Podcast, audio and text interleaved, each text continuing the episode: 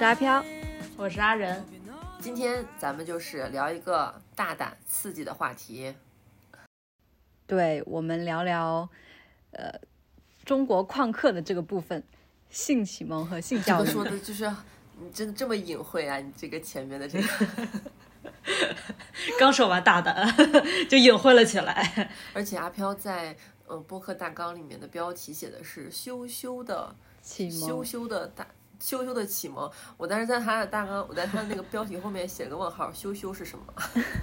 没有，这个大纲是我在上班的时候开的，然后我很担心，就直接写性启蒙的话，就是隔壁同事看到就会来问啊啥什么的，而且这个标题字又很大。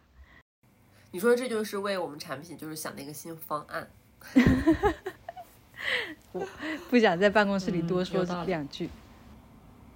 因为我觉得这个话题对阿仁来说我还很好奇的，因为其实平时很好很少跟阿仁聊这方面的话题，感觉我们所有人好像都很少聊这方面的话题吧？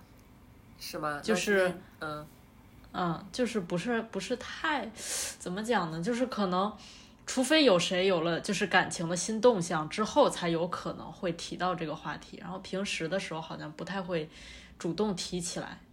这种话题，每次聊天喝酒喝多了不就讲这个话题？嗯，对，得有个前提，得喝多了。对，但咱今天就是主要聊聊就是启蒙的时候的那些事儿，就是比较隐秘的青春期的一些性启蒙的相关的一些呃，你们还能记得的一些印象。嗯，我真的是可使劲使劲的想了，然后我我把性启蒙。可以分成两部分，性启蒙它一部分是关，首先是身体的变化嘛，女生发育，我立刻想到脑子里面一个画面，我不记得是，我不记得我其实我不记得有点是真的还是假的，但是这个画面在我脑子里，那我大概是我大概五年级的时候吧，然后那时候应该是胸部开始慢慢发育了，发育的时候它不是胸部会有硬块嘛，乳腺会摁一下会很痛。我当时就就会觉得自己是不是得病了？我记得有有个场，我记得当时好像是有个场景，我回家之后，我跟我爸妈说，我我我说爸妈，我我好像得病了。他们就问我怎么了，我说我这里好痛，我就把衣服掀起来给他们看，我说我这里好痛。这里好痛，就完全不知道自己身体变化是因为是是是什么理由，是什么原因，然后也不知道这是非常正常的一个发育的一个阶段。然后我妈一一手把把帮我把把衣服掀下来，就说没事儿，也没有跟这孩子 也没有跟我解释，其实也没有跟我解释，就是说这是正常的，这是正常的。其实好像也没有跟我普及一些呃女孩。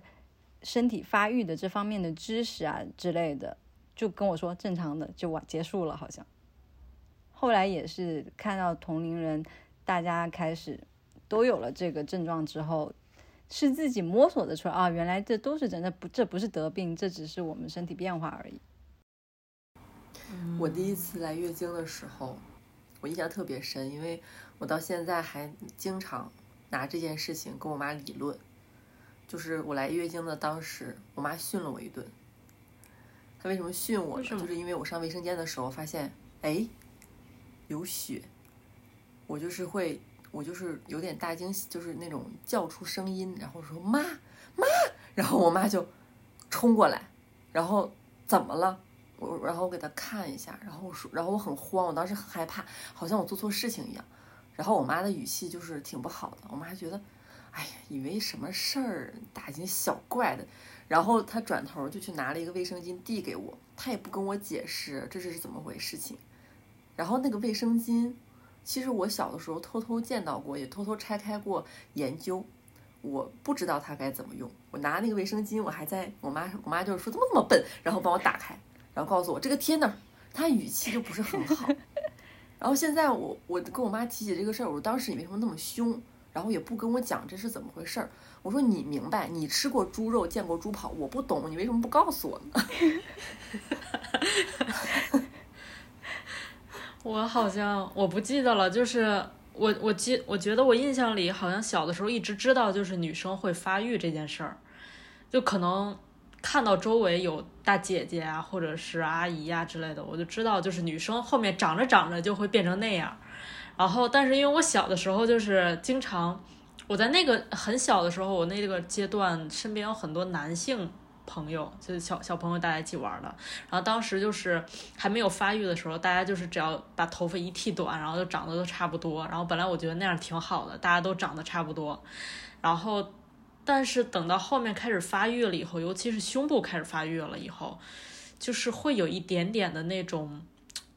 嗯，就觉得自己就是异类的那种感觉，因为那段时间确实身呃确确实身边大部分都是男生朋友，就小男孩一起玩，然后会有一点，我觉得就是从那会儿开始，慢慢慢慢的就是会有一点那种含胸驼背的那个毛病，然后就是不太想让他就是长得就是特别凸显，然后对我也记得我第一次来月经时候的体验。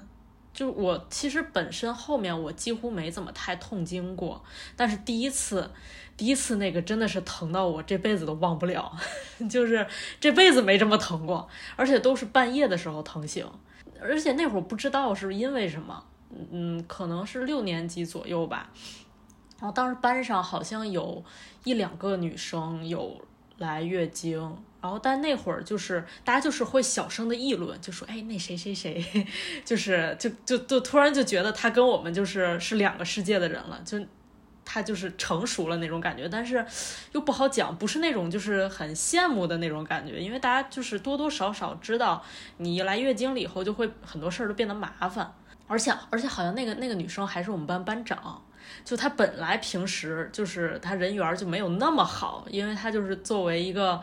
呃呃，学习成绩很好，感觉是跟老师的关系更好的一个一个一个形象，然后然后大家就是会有一点点的，当然小孩也都不懂事儿，然后就会有一点点的，就是呃排排斥他那种，然后所以当时我就是肚子疼那段时间，反正我也没有一下子联想到是要来月经的事儿，然后当时我就是脑子里就一个念头，就是。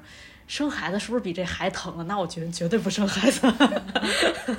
对，然后我记得当时有看过那种类似于生理卫生的书，那种宣传手册啊什么的，然后上面就有提到说。第一次来月经怎么怎么回事儿？然后好像就是第一次来的时候特别特别不规律，然后好像呃就是可能就来个两三天，然后然后就是之后他不不会马上就是每个月都会来，然后可能中间要隔个几个月，然后才来第二次。然后当时就就觉得来完那一次了以后，就心里就很忐忑，然后就觉得就是之后慢慢这个事情就会变成一个非常周期性、非常有规律的一个事儿了，然后。嗯，就是你，你就感觉好像是要等着每个月要交一次作业的那种感觉，就是要要要要考个试那种感觉。而且第一次因为给我的体验就是太差了嘛，而且那次因为很短，然后我我妈好像就是当时就找了个护垫给我垫，没有找那种大的卫生巾，然后。以至于第二次来的时候，可能已经过了三四个月还是多久了。然后就是我我对第一次的那个印象就已经模糊了，就是我只记得大概哈，我妈把卫生巾放在了那个地方，我看到了以后，然后我就我就去我就去找，然后但是我但是我对卫生巾这个东西我真是不了解，然后 我也不太会用，然后我就凭着印象找了我妈第一次给我拿的那那个，然后用上了以后呢，我就。也不敢动，然后我就觉得整个人就是那种石化了那种感觉，我就觉得我我现在就是感觉不太一样，然后然后也不太敢动，我就在沙发上坐着坐了一晚上，一直等到我妈下班回来，我妈说怎么了你？然后我说好像来，当时还不太敢说来月经或者来大妈，就因为我妈最开始她用的他们那代人的一个呃简称叫倒霉，然后我就说我倒霉了。然后后来，对，然后我妈说啊，那说那那你拿的什么就是垫？然后我说我拿的那个那个。然后我妈说啊，说那个那个你不就是你现在不应该用那个。然后就就给我找了一包日用的。后来从那以后，然后我跟我妈去超市的时候，我妈就会带我逛那个就是卫生巾那个区域，然后当时突然就觉得，哦，新世界，之前从来没有逛过这块儿，然后也从来就不懂，然后就当时就觉得感觉自己是个大人了，然后就是需要去。嗯，需要去操心这部分的东西了，然后 需要为他们消费了，就这种感觉啊，然后就很新奇，然后后面就慢慢慢慢的就就可能就比较日常了，就没有什么特殊的印象了。我小时候就是阿仁对卫生巾的观感，我感觉他还是那种充满了探索和冒险，就有一种阿仁在画小漫画的感觉，就每一帧每一帧他都记得。是，嗯，但我我记得，我记得最清楚的就是我可能六七岁的时候，就是我能记事儿了，还是个很小的小女孩儿。我发现我妈的柜子里就有卫生巾那个东西，但我不知道是什么，我就特别好奇。我就在有一天东北晚上，那个东北那会儿我们家还住平房，嗯，屋里都会放那种尿桶，你知道吧？因为外面太冷。然后呢，我妈我爸晚上出去串门去了。我当时就做了一个大胆的决定，我要把我妈藏在柜子里那一包纸很厚的东西拿出来看看到底是什么。我拿出来之后，我打开了，我当时我真的是充满了，就是充满了猎奇那种。我打开之后，我觉得这是尿垫儿，我觉得是尿垫儿，你知道吗？因为我不确定，我不知道人会流人会流血，然后我就想，那我试试验一下，是不是真的洗尿？然后就在那个尿桶上，就是对着它开始尿尿。但我发现它吸的不是很多，但我的尿液又比较多，然后最后搞得直接就尿了尿，直接尿完尿之后，这个东西直接扔就扔桶里，然后我不记得我妈有没有发现了，嗯，但是像这种类似的，除了卫生巾，我还发现我妈就柜子里面，他都把他的什么记账的账本儿、保险单的东西、家里银行卡存折和避孕套都放在同一个地方，反正全套。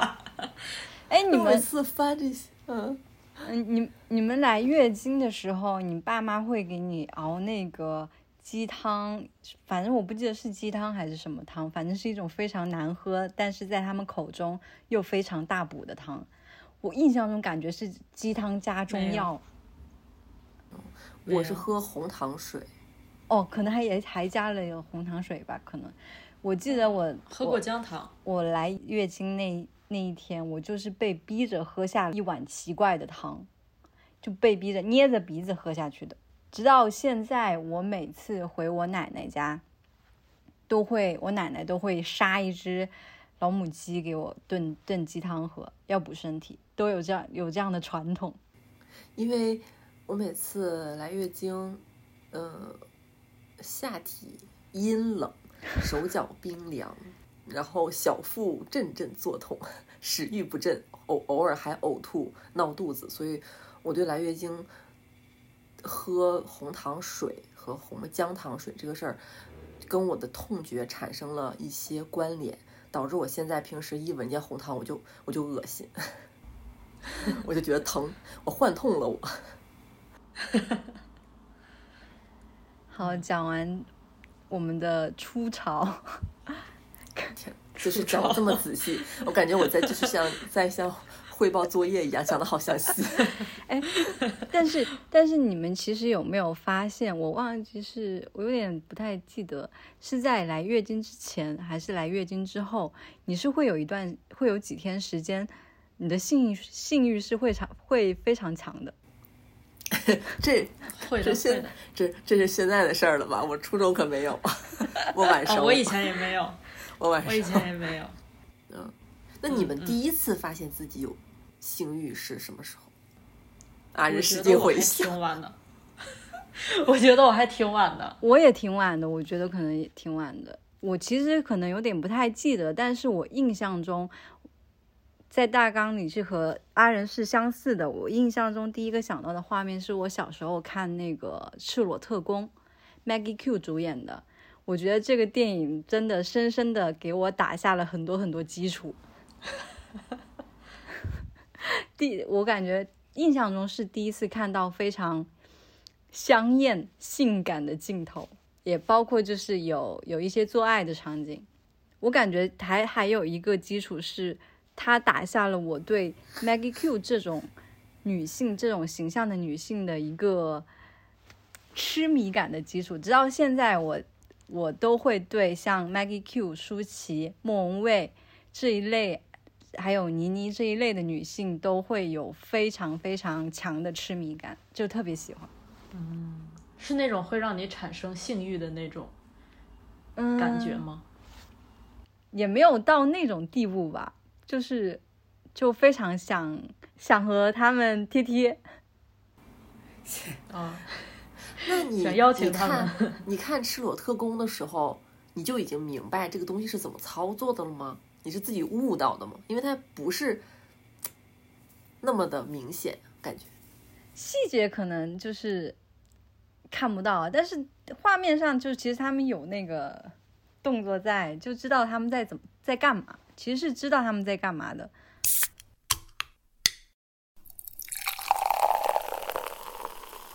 我跟你启蒙的这个影视读物就很不一样了啊！嗯我是《神雕侠侣》，啊，神雕侠侣这事儿还是对是这事儿呢，我是我当时没意识到，我是现在我我才回想起来，我是在看古天乐跟李若彤那一版《神雕侠侣》。嗯，挺不好意思说，也感觉自己有点猥琐。是尹志平玷污小龙女那一段，我就知道你要说这一段，这段我也看过嗯。，因为他拍的太隐晦了，嗯他就是，呃，当时就是小龙女被点穴定在原地，杨过就跟着别人走了，然后尹志平这个道士就从后面过来，就小龙女完全没看见他，他就把他就把小龙女给撂倒，然后拿他的面纱把她盖上，把她脸盖上了，然后他就他的整个人尹志平这个男的整个人的面部呈现一种极度的享受和扭曲，然后呢，音乐配乐又非常的销魂，其实没有任何的肌肤的触摸，但是那个场面就让我嗯，就是发生了一些事儿，发生了什么呢？不知道，然后感觉我也发生了一些变化，身体会发热是吗？倒没有那么明显，但是就是觉得哎，心里不对劲儿，心里有什么东西在嗯变异。我我记得这个画面，我当时我当时记得是小龙女把它当成杨过了。对对，然后我我记得我当时非常深刻的一感受是我特别生气，我气死了。因为我看不懂，因为那会儿我不知道这个呃性是怎么一回事儿，我不知道具体应该是什么过程。然后，所以那些年你多大呀？那会儿我不记得，应该很小，应该是初中，我觉得是初中。嗯然后我觉得尹志平对小龙女做了什么事儿，他那么生气。然后到现在，到后来我才知道，那个画面其实就是，嗯，导演拍的挺好的，用一些手法告诉我们小龙女被玷污了。但我真的就是以为尹志平只是给她盖了一个面纱，摸了摸她而已。当时我是那么以为的。我当时想啊，原来男人跟女人摸一摸就会产生一些不一样的东西。哦，说到这个，我也突然想起来，我之前有买过一本，就是那种盗版书，然后那个书是一个恐怖故事合集，它里面主要都是讲的一些恐怖故事、鬼故事。本来我是奔着这个买的，但是里面其中有一个故事，其实它是有一点就是成人向的那种，就它里面有一些故事情节，就讲的是。应该是主角是男的，然后那个是女鬼，然后他们两个之间就后面有发生了一些情感纠葛。呃当时他有一段就是描写，描写的就是有一点点细致，有一点点露骨，把整个经历全都给描述了一遍。我当时看那一段就是反反复复的品，然后就是反反复复的品，对，嗯。会是确确实当时有一种那种就是看着看着，然后身体有一点点发热的那种感觉。那会儿是大概是什么时候呢？高一还是初三？我不记得了，大概那个那个那个年龄段吧。之前我们上那个学校有那种生理卫生课，其实有讲过，就是。呃，女女女生的性器官是怎么回事儿？男生的性器官是怎么回事儿？怎么受精之类的，反正就是整个过程都是用非常科学的方式有讲过。但是对我们来说，就是反正对我来说，这个就是一个非常非常非常就是，嗯，书面的那种东西。哦，我就我就只是知道了它的原理，我知道就是一个卵子和一个精子结合在一起，就变成受精卵，然后就一生物课嘛个一个一个胎儿，对，就就诞生了。但是具体它前面的那那那那个阶段是怎么回事儿，就是不是特别的有画面感，也没有具象过。之前我也没有特别的看过类似这有有这方面的那个影视作品。当时看那个小说的时候，就是，唉，就是是这么回事儿吗？啊，就是觉得很很神奇。后来等我等我姐有一天来的时候，我还特地把那把那页给她翻出来，然后给我姐看。然后我当时我姐应该是上大学还是上上，是好像是大学。我反正他肯定比我比我看的多嘛。哦，我姐就是那种见怪不怪，就说这这有啥？很正常。对，这有啥？这这甚至什么都没有写出来。哦，我当时就，我当时就是为之疯狂，就是在那反复的品阅。对，这个应该好像我印象里头是比较早的一次，嗯，还是文字上的东西。你一说起给姐姐看，我突然又想起来了，我脑袋里面的童年的迷宫又拽出了一点东西，新鲜热乎的。快讲点儿。我去我妈妈朋友家的玩儿，他们家有一个女姐姐，比我就大一一年级。然后那姐姐呢，就是我小，她说给我看《流星花园》，然后给我拿那个漫漫画书，我一会儿我就翻完了。我说你能借我一本漫画书回家看吗？她说行，她给了我一本儿，回家我我完全不记得，但有点像什么呢？有点像日漫那种。嗯，类似于美少女战战士类似的那种装扮的，但是很明显就是黄色漫画，因为它里面那个，嗯，胸部非常的巨大。然后我第一次见到，而且我第一次见到这种，我觉得这算是我的第一第一第一部片儿吧，就是纸质版的。我当时回家的时候，我甚至觉得中间只有只有可能十几页是这部分，我反复的看，反复的看。反复的欣赏，反复的欣赏，因为它这个书不是有故事的嘛？这本看完了还有下一本，我就问我妈说什么时候去你姐姐家玩？我妈说干啥？我说看书。哎呦，突然爱学习了起来。我也是，我当时呃上高中那会儿有看一个动漫，其实是一个非常离谱的一个一个动画片儿，就是讲的是一个渣男，就是一个一一个高中校园的恋爱故事。本来一开始展开还都挺纯爱的那种，到后面就是越来越。离谱，反正就是简简简单来讲，就是这个渣男主角他和里面所有就是有过台词的女生朋友全都发生过关系，而且其实他也没有他也没有演出来，但是会有一些配音，会有一些音效，嗯，然后我当时就是一个。嗯，虽然虽然那个虽然那个剧情就是让我特别的无语，但是我当时看那个看那个的时候，就是会有一点，哦，就是有点奇怪，而且会有点羞羞的感觉，就是一定要挑家里没有人的时候看。哦，我突然想起来，初中的时候有一个，我不知道是小说还是漫画，特别流行，叫什么什么洞，发生在医院里的。什么？等会儿 什么洞这动个什么漫画呀？怎么听起来这么的猥琐？对不起，洞是是是什么医什么洞我忘了，反正故事是发生在医院，好像嗯没看过。非常零星的一些片段。但是到初中，其实已经大概知道就是男女之间这种事情了嘛，对吧？但是初中跟高中，我初中跟高中，包括我大学都没谈过恋爱，我也没地儿去看真实的这个片儿。我就是有的时候，比如说，我会非常笨拙的在百度里面搜黄色网站，但根本就不可能搜得出来，就是没有人给我指路，你知道吧？我找不着，我就很，你说，这我就很好奇，其实很好奇，对。然后我看那个《古惑仔》，呃，算是我比较早期，因为我看大部分这种，嗯，跟性或者是就这种相关的，都是一些港片里面的强奸戏份，对我的影响挺深的。嗯我觉得我在找这些片子看，嗯，后面开始开始看，主要是因为后来开始看那个美剧了。呃，那会儿就是上大学的时候，那会儿就具备了一些搜索这种歪门邪道的资源的能力和渠道。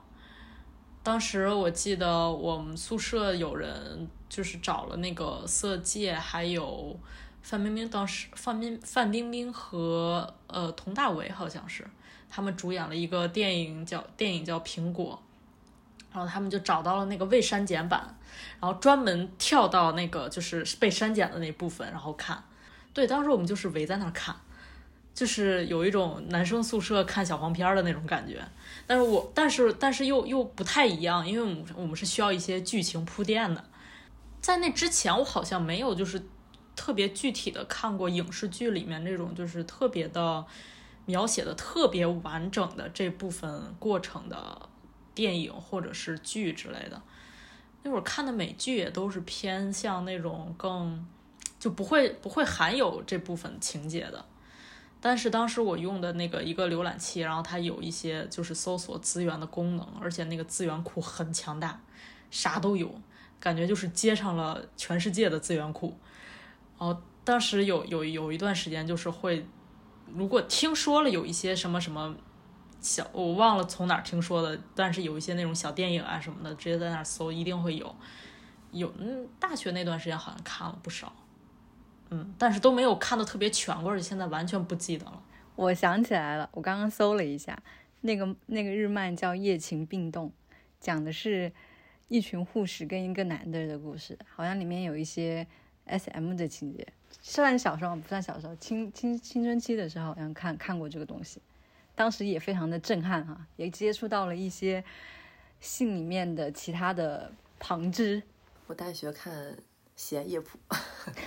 一路向西，一路向西，这都是我们宿舍有一个女生，她是一个海南的室友，她非常的辛辣大胆，然后她有一个超级完美的胸部，她每天在宿舍里跟我们宣扬一些性感的理论，然后有这种有这种资源或者这种无删减版的各种什么人间中毒，我记得应该也都是她给我们分享的百度网盘，然后有一次她邀请我们跟她看，不是这种文就是文学或者影视的，就是纯纯片儿。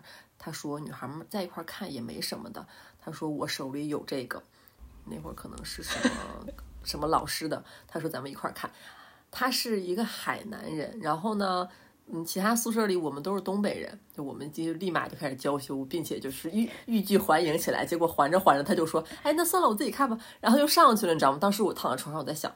为什么呢？为什么把他推回去呢？就是我们只是客气客气，其实可以一起看的。他没有带我，你知道吗？当时我就是没有看到，嗯，没有。刚我只只是在想，就是阿飘最开始看的那个，他是带 S M 情节的。那一开始接触到这种题材，会对后面有什么影响吗？就是对你本身的一些性癖，是吧？我觉得会的，我觉得会。就是包括你看看那个那么小的时候第一次看《赤裸特工》，又是他是他是招他是有一个组织招了一一大群的招募了一群小女孩儿去训练当成杀手，然后长大之后就派他们就是利用自己的姿色去接近一些一些人，然后把他们杀掉。它里面其实是有一些暴力在的，又性感又暴力。然后包括现在，我都非常痴迷于就是杀手这个身份的一些剧、一些剧啊、一些情节，这个身份也就是对杀手这个身份也特别的痴迷。我是会觉得在在我的性经验里面，我会无意识的会想要有一些暴力的因素放进去，就不管是我施加给对方，或者是希望对方施加给我，会想要有轻暴力。你也你也可以。你也可以施加给对方是吗？一般不都是？我还以为只有单向。没有，我是希望是双向的。我会，我会想要就是，比如说就轻轻的掐他的狠狠抽他耳光。没有没有那么狠了，没有那么狠。我想掐脖子。我跟我跟小胡，哎呀，这个说了小胡会不会觉得不好？反正他应该不会听吧。我跟小胡，嗯，刚开始就确实就刚开始我俩恋爱嘛，然后那个的时候。我就是引导他，把他手放我脖子这，小胡就像烫手，说哎呀哎呀哎呀，哎呀说哎呀可不行这个，可不行，可不能干这个，可不行可不行可不行，哎，我当时就嗯，我觉得是不是女生多少会有一点想要轻暴力的存在？我觉得有，但是这个东西一定是嗯受到我们小时候的一些东西的影响，它是一个结构性的问题。是，就是很多我们看到的影视也好，或者是文学作品、小说也好，大部分的那些场景都是男性的意淫，他就会把这东西弄得特暴力，然后我们就对这个东西的一个刻板印象就是它就是它就是这样的，然后只有这样的东西看了之后才会有一种刺激或者快感，久而久之。我觉得我可能就是会受这些的影响。我觉得应该不会，人生下来就会有自带性癖吧？不会呀，应该是后天形成的。我在说什么东西？自带性癖，叠加 buff。嗯，我觉得也是。我我想想，我当时最开始，因为最开始看的那些，虽然不是那种就是像男生看的那种纯纯的。A V 的那种那种小黄片，但是其实也都是呃面向男性观众的那那些那些电影，或者是那种大尺度的东西。但是那会儿就是就觉得会给自己形成一种就是一种思维模式，然后就觉得呃虽虽然虽然我是同性恋，但是但是我就是下意识的会把这些东西全都给套进到一个异性恋的模式里。对，就哎，说到这儿，我插一句啊，你跟阿飘，比如说你们都是同性，那你们看片儿的选择上，你们会看异性恋的小黄片吗？早期看的都是，早期看的都是。我不喜欢看，那会儿没有这个意识。哦，那会心理或者是心理上会会不舒适。我不会主动去找异性恋的小片来看，但是也可以看，但是看的感觉。没有看同性的强烈，对的，嗯，但是同性很温柔哎，同性的片子很温柔，很浪漫。对啊，也可以看，也有不温柔的，是吗？我不会看，我不会看那种非常粗暴的。就是我感觉，怎么讲呢？就是对我来讲，假如说有有异性做爱的情节的电影，对我来讲，我我看的是这个电影本身，我不是冲着那个情节去的。你我咋不信呢？就我现在是这样，我现后来我就是这样了。那最早的时候，在刚开始启蒙的时候，就是就是有一种那种来者不拒的那种感觉。我那会儿获取资源的渠道比较少嘛，就觉得能能看一部是一部，就先把这个这个瘾过了再说。但虽然就是也不是那种特别享受其中的，但是。当时就感觉能接受到的只有这些，后面自己有选择了，就可以找自己想看的了。我不太喜欢看黄片，我还我更喜欢看情色片。就比如说看异性的话，就你刚刚讲的那个颜真早年间演的《人间中毒》，就他在他和那个军军官在车里面那一段就很心动，欲火我我也超喜欢那一段，我。我也焚了，燃了，然后主要是那个我自燃了。当时不记得就是怎么那个资源当时就没有保存下来，然后到现在就是找不着啊，就是这就是一个找不着，你知道吗？然后我还就是一个妄图在 P 站里面搜，然后 P 站的版权意识又又贼强，你根本搜不着。我就是一个嗯，挠头，想想在想点火燃自己，找不着就是平替，对，就是等确实嗯那段戏拍的好，而且宋承宪那个身材。我觉得你们看那种异性也应该会觉得还不错，对吧？对啊，就那个也是早年看看的，非常的呃春心荡漾的。而且那个导演的镜头，虽然颜真在那个里边很美啊，比现在我觉得是比现在要好看一些，很很很很纯欲，但是他那个镜头非常的男性视角，他非常的男凝，就是他好多的镜头都怼在宋承宪的屁股上。跟宋承宪的重重要部位，当时我就是一个，哎呀，这个怎么回事？就是一个宋承宪怎么会下海？所以就是会，你看他们的场景是发生在公共场合里面之里面的一个小空间里面，他就我觉得这也会影响之后的那种呃，也会影响到那个性癖。就比如说你在公共场合的偷偷的搞这些事情，他那种刺激感其实会刺激你，刺激你的性欲的。我曾经，哎，你说到这个公众场合啊，我又想起一个很很旁支的事情，就是之前，嗯，在网上一个男网友他跟我聊，他说他在缅他在怀念他的前女友，怀念的就是他跟他前女友在。嗯，打炮这方面非常的和谐，就是他跟我说，你有在商场关门之后仍然留在商场吗？我说商场关门了之后留在商场不就被锁在里面吗？他说对，一整晚都在里面探索。我说啊，他说我跟我前女友在商场的那个小的 KTV，那个小的 mini 的那个唱吧小房子，玻璃房子里面。他俩在那儿搞，他跟我说这，我当时就啊啊这样吗？我说这这阿飘，你说的是不是这种呀？他不怕有监控吗？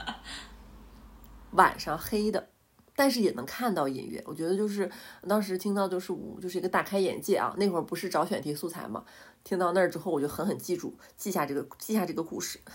我觉得类似吧，也有就是比如说嗯，在呃比如说是。工作的场景，如果是办公室恋爱的话，就是在 在楼道啊，不是在茶水间啊，嗯，突然发生一下。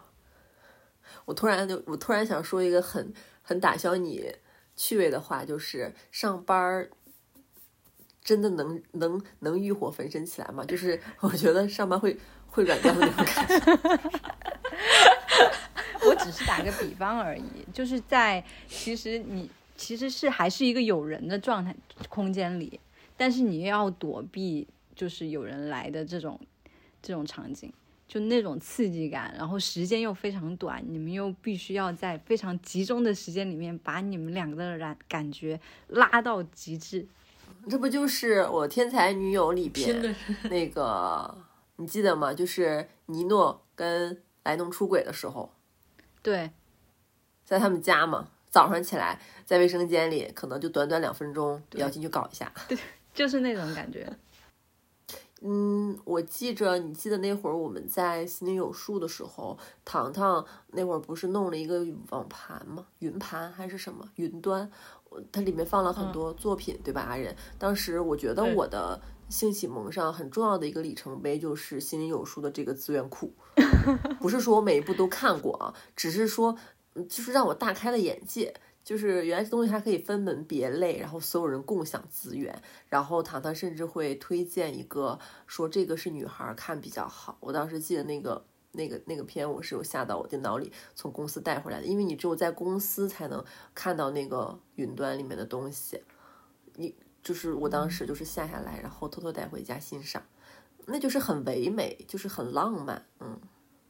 我还记得那个电影，它就是分好几节，有不同的 couple 在里边，但其中有一个就是女孩子穿的那种很薄的纱，头发大波浪，然后妆超级美，身材超级好，在森林里面像仙子一样，然后就开始偶遇了。然后呢，这个但是其实又很违和的是，男的穿的像斗牛士一样，浑身绑着各种皮带。你说他美吧，他挺美的，但是又带一点暴力跟侵略性，就两方面可能都满足了吧。节奏比较慢，然后我觉得他跟我，呃，在看到很多同性的那种片儿比较像，就是节奏很慢，然后很舒缓，滤镜又比较唯美的感觉，前戏很足。嗯，我之前和我的大学室友们，我们有的时候晚上睡不着觉，就开始在那儿宿舍夜聊，就是会聊这些，因为当时我们宿舍有几个人都有男朋友。大家就开始分享自己的一些感情中的一些小趣事或者是困惑。大部分熄了灯以后聊的就是，呃，做爱这点事儿。会分享很多很多关于就是自己和男朋友之间的一些小秘密。然后大家一起大学，然后大家一起集思广益，就是就是帮他去分析，或者说。或者说会有一点那种啊，学到了，学到了，原来是这样，或怎么怎么样，就是一个就跟就跟研讨会似的那种感觉。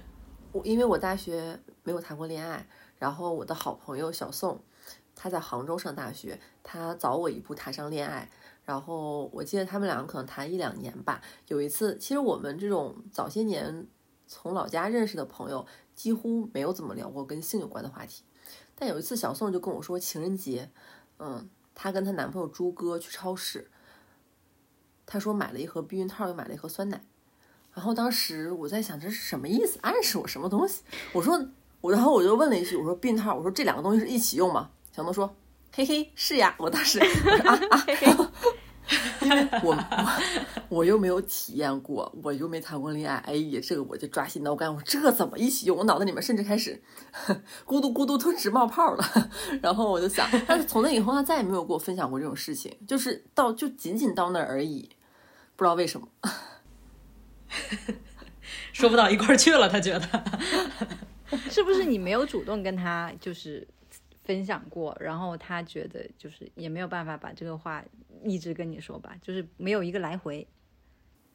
嗯，因为那会儿我没有谈恋爱，但我现在谈恋爱了，很多这方面的事情，感觉在跟他讲也很怪，不知道为什么，跟特别特别亲近的朋友，我是有点张不开口，就是不是特别特别特亲近，是跟小时候开始认识的朋友。啊，太知根知底了的感觉，就是有一种。我又说不上来，我不知道不不知道这是一种什么心理啊。包括呃另外一个朋友就是小高，他在北京，嗯，我有一次去找他的时候，你你想想我俩也都是成年人了哈，嗯，我拉开他的衣柜拿睡衣的时候，发现了呃安全套，我当时会觉得很不好意思，替他把那个边上就是放回去，假装我没看见，然后坐在那儿，我觉得我为什么要这样呢？好怪。哎，对，那嗯，我想我想知道就是。阿仁和小李的第一次都会有怎样怎样有，不是你，就是你们各自的第一次，是各自的，不用解释，这话是的 会有什么特别的感觉吗？我第一次其实蛮糟糕的。嗯，阿仁呢？安小李是个男生嘛？阿仁是个女生嘛？我的糟糕的点主要就是，嗯，对方也是第一次。极其糟糕，天极其糟糕，就是咱就是一晚上就是在做生化实验的感觉，就这个觉差不多差不多，就是觉也睡不了，事儿也办不成，哎，就是一晚上就咱就是在拍悬疑片儿，想吵架，但是又不能吵，但是又觉得这事儿怎么就这么难受啊？跟我以前想的完全不一样啊！就是比如说，我听到小宋说什么酸奶跟跟跟那个避孕套结合使用，我当时心里面那种爽感还不如那个痛快呢。怎么就真真实的操作起来居然这么费劲儿？啊，差不多，因为我当时第一次的时候，对方也是第一次，就嗯，差不多就是场面怎么讲呢？肯定没有那么顺滑，但是。但是我觉得可能会跟女会会跟就是异性之间要稍微好一点，给我感觉，就是虽然大家都有点摸不着门道，但是，嗯，我觉得女生和女生之间会有一种氛围，就是，嗯，就是可能虽然最后没有一起，就是没没有没有达到大家相都想期待到的那种那种效果，但是。嗯，怎么讲呢？我觉得当时好像两个人都觉得算是一个还比较温暖的一次吧。这这个隐晦啊，这个隐晦，就是不是不是不是那种身体上觉得温暖，而是觉得就是心灵上，嗯，对那种气氛，就是你你也知道。就拉拉就是喜欢搞那些纯爱的东西嘛，虽然 虽然当时是在做一些做一些更大胆的尝试，但是 但是当时确实也不太会，也不太熟练，但是但是会觉得嗯不不会不会觉得就是因为太疲惫太累了，然后就觉得今天就是。好浪费时间啊什么的，不会有这种感觉，不会有一些就是负面情绪，就觉得还挺好的，啊，因为我我当时嗯谈第一个恋爱，其实我年纪也也也已经二十多岁了嘛，都已经工作第一年了，我觉得我相较于同龄人是有一点晚的，就是晚太多了，我有点想赶进度，你知道吗？就可急可急了，急得不行啊！开四倍速了，就是我这门专业课什么时候能开课呀？就那种感觉。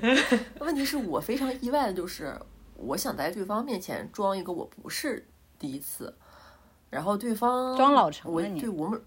做这就是在进行之前，两个人没有就是进对这件事情进行交流，而是一个自然而然发生了。那自然而然发生之后，当时我俩就是当时坐在床边就是一阵慌乱，就是我意识到他是第一次，他也看见满床单子的鲜红斑驳的一些印记，他也很懵。他问我：“你来大姨妈了？”我说：“你他妈放屁呢！” 我就说，还否认，很慌乱。对，对。那其实我又想装，就是我不是第一次，但是就那个场面实在是两个人都很狼狈，然后体验又很差。如果能重启人生的话，哎，这个点我就是要重新回去，然后把它抹掉。No，不要再不要不要跟这个人。我记得我记得当时大学的时候，一个同学，一个女生，她给我讲过她跟她初恋男友的第一次，她就给我描述了一下，因为她说她跟她那个初恋。呃，之前在一起，先是认识很多年了，后来在一起也蛮久的。第一次的时候，他就呃，他跟我他给我形容的是那个男生，就反正在他口中描述的就是人还挺好的，也会很照顾他的感受。但是在第一次的时候，就很明显的就是让他很痛苦，就是那种。我知道会很痛，但是你要忍一下什么的，就是那种，就是对，然后就是把它把它就是把把它单方面的把它给瞄掉，然后就是自己自己光顾着自己，就是说就是只要痛痛这么一两下就好了，然后后面就我们就是全都是快乐啦，就是这种感觉，这么这么快乐。当时我就觉得，对，然后当时我就觉得，啊，就是，嗯，当时可能他的那个描述给我的。一个感官就是，我就觉得，嗯，异性恋的性生活就是感觉好痛苦，因为本身它就是两种完全不同的身体结合在一起，然后肯定虽然肯定会有那种就是中间有磨合的这个状态，但是我觉得大部分男生可能当时或者当时我的朋友圈子里大部分男生他是很少会真的很。在意女生的感受的，然后基基本上我我身边的女生在她们第一次的时候都感受不是很好，体验都不是很好，都没有对这个这个过程有产生那种啊，就是还想再来或者是流连忘返的这种正向的反馈都没有，所以当时我就觉得。然后我就觉得，嗯，因为你看，就是我觉得没完美的男朋友只存在于影视剧上。那吴磊最近那个《爱情而已》，对吧？我觉得吴磊那个角色就是一个，哪怕是面对这样的情况，嗯，他也是完事儿之后会很贴心，进行的时候会很贴心。因为他跟周雨彤那个角色，虽然他俩也虽然他是第一次。女主角不是第一次，她完事之后，她还要跟人家说，我学习能力是不是还挺强的？但是现实中的男的只会跟你说痛一下而已啊，后面就很快乐哦，爽不爽？爽爽不爽？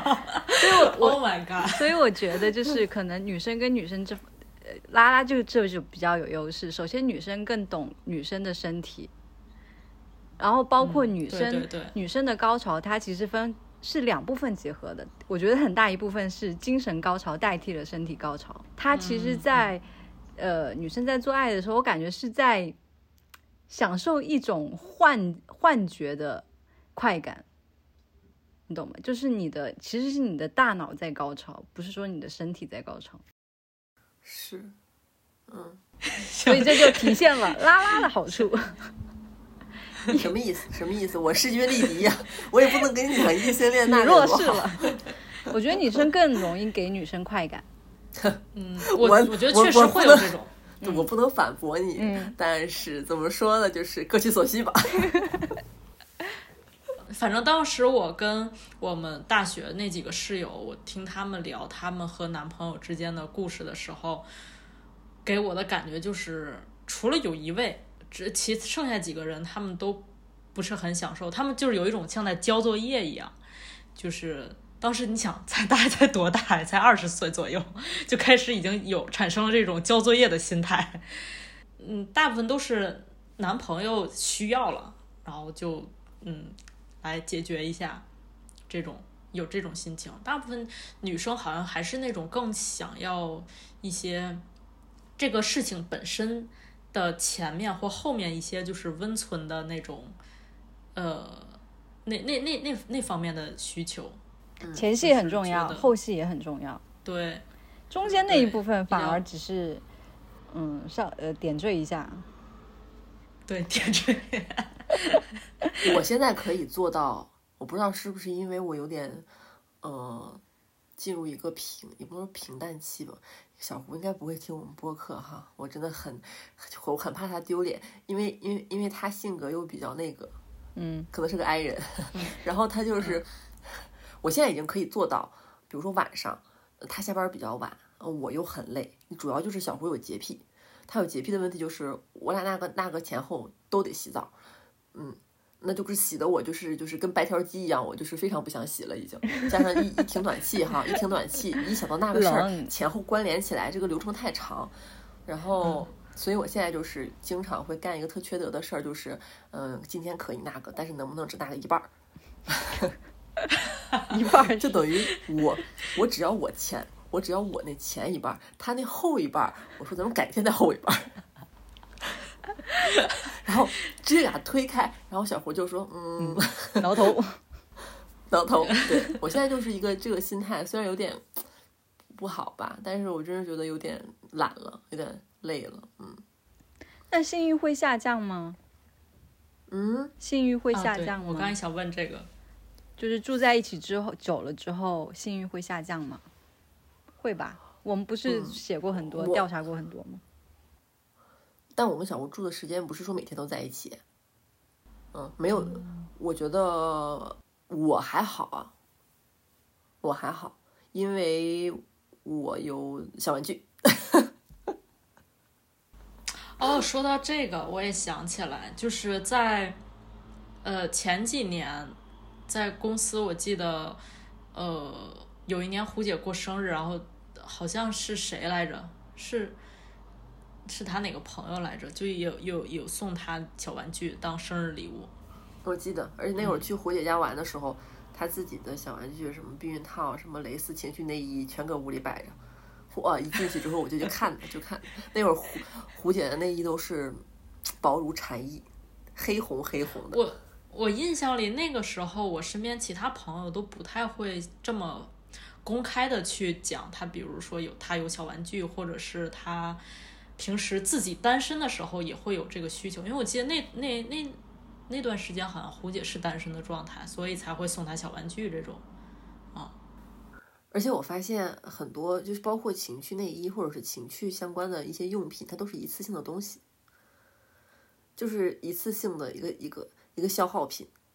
不知道你俩能不能 get 到这个点？哈，没有啊。啊，没有用过。有一次，嗯，我跟小胡刚开始恋爱的时候，那我买了一套，就是女女生喜欢的情趣内衣，跟男生喜欢的这个取向非常不一样。嗯，小胡买的和我买的就是两个极端。小胡买的那个，我他特好笑，他买一长袖，你知道吗？水 水手服长袖。我说这好严实，大高领儿。我说你喜欢这？我说这个，我说精致在哪儿啊？我说这个衣服你不用在网上买，我有这么贴身儿的。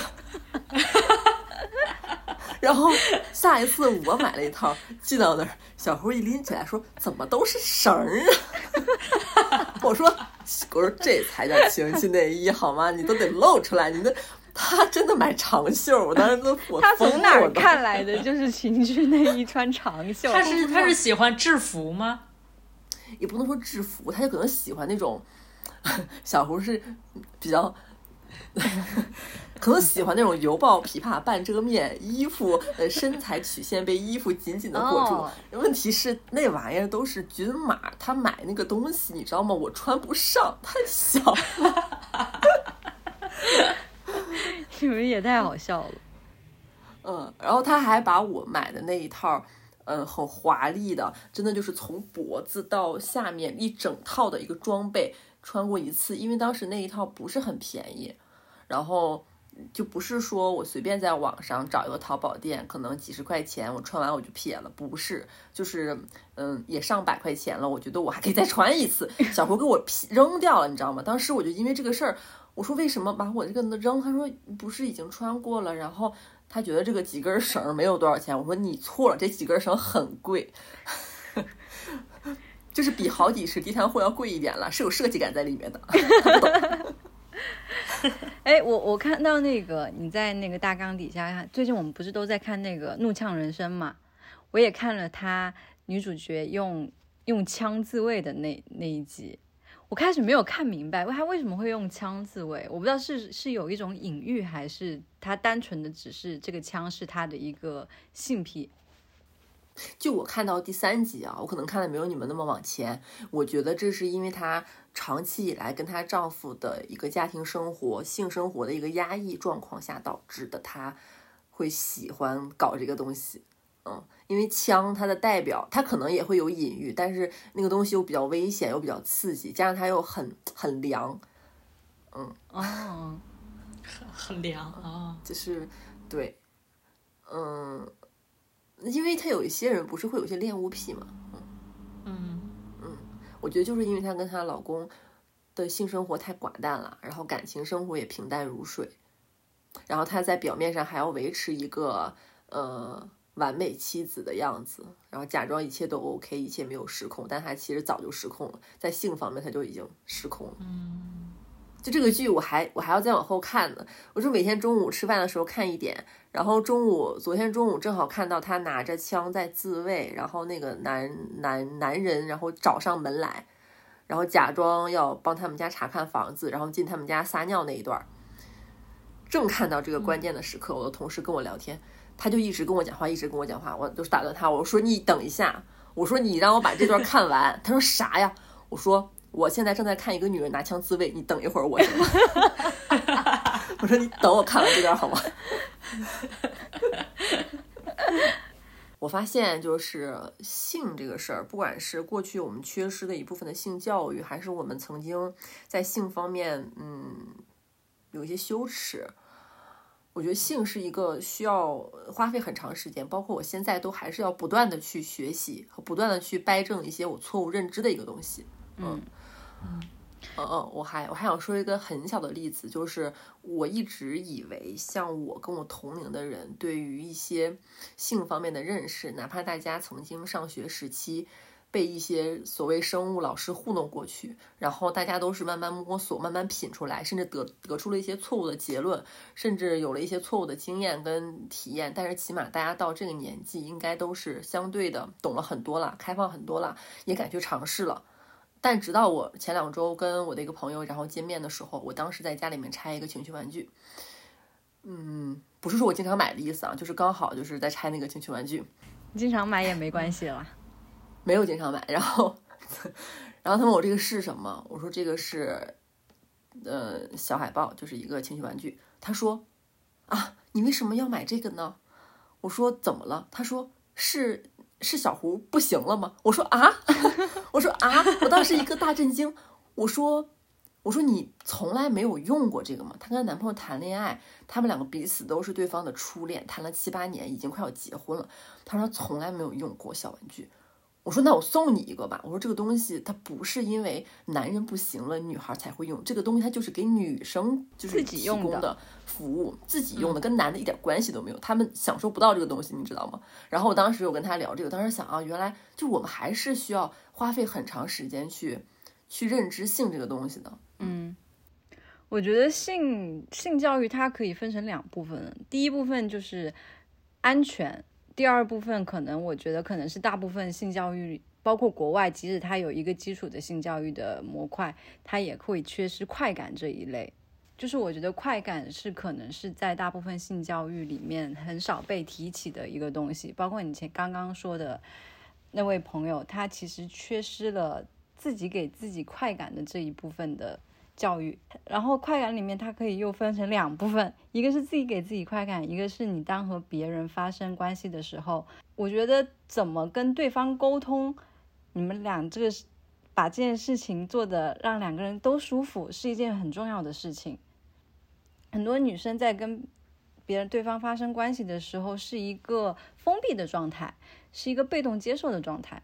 包括我一开始也会这样，我觉得这个会衍生到很多就是亲密关系的相处的里面。你不懂得把自己的感受说出来，也不懂得怎么去沟跟对方沟通，让你自己感到更快乐。这也是长期以来一个性压抑和性羞耻的一个结果吧。我觉得你俩都说的差不多了。是对，那，嗯，那拿小接着说。反正就是咱们就是女的，就是自己怎么快乐怎么来，对，愉悦自己更重要。嗯自己动手更快乐。嗯，对，嗯。其实包括我们今天这个关于这个话题的聊天，我觉得也是这我们三个之间第一次如此正式的聊这个，嗯，对吧？嗯，很正式，平时都是就非常正式，说说一些轻轻笔带过。就平时都是之前嘻嘻可能哈哈的，嗯，对，而且之前可能讲朋友的事情会比较多，也不是说讲朋友的私事，就是就是可能哪个朋友最近在这这个事情上面会有一些问题或者困惑什么，我们就可能就开始展开一些讨论，但是不会说专门去讲自己的经历和和一些呃经验这样。包括我在咱们三个这个群体里面，我一个异性恋已经算是少数群体了，我也会觉得这样的一个对一个一个谈话非常具有新鲜感，就让我们彼此也探索探索，好吧？行，那就是咱们今天就到这里，然后咱们下期再见，拜拜拜。拜拜。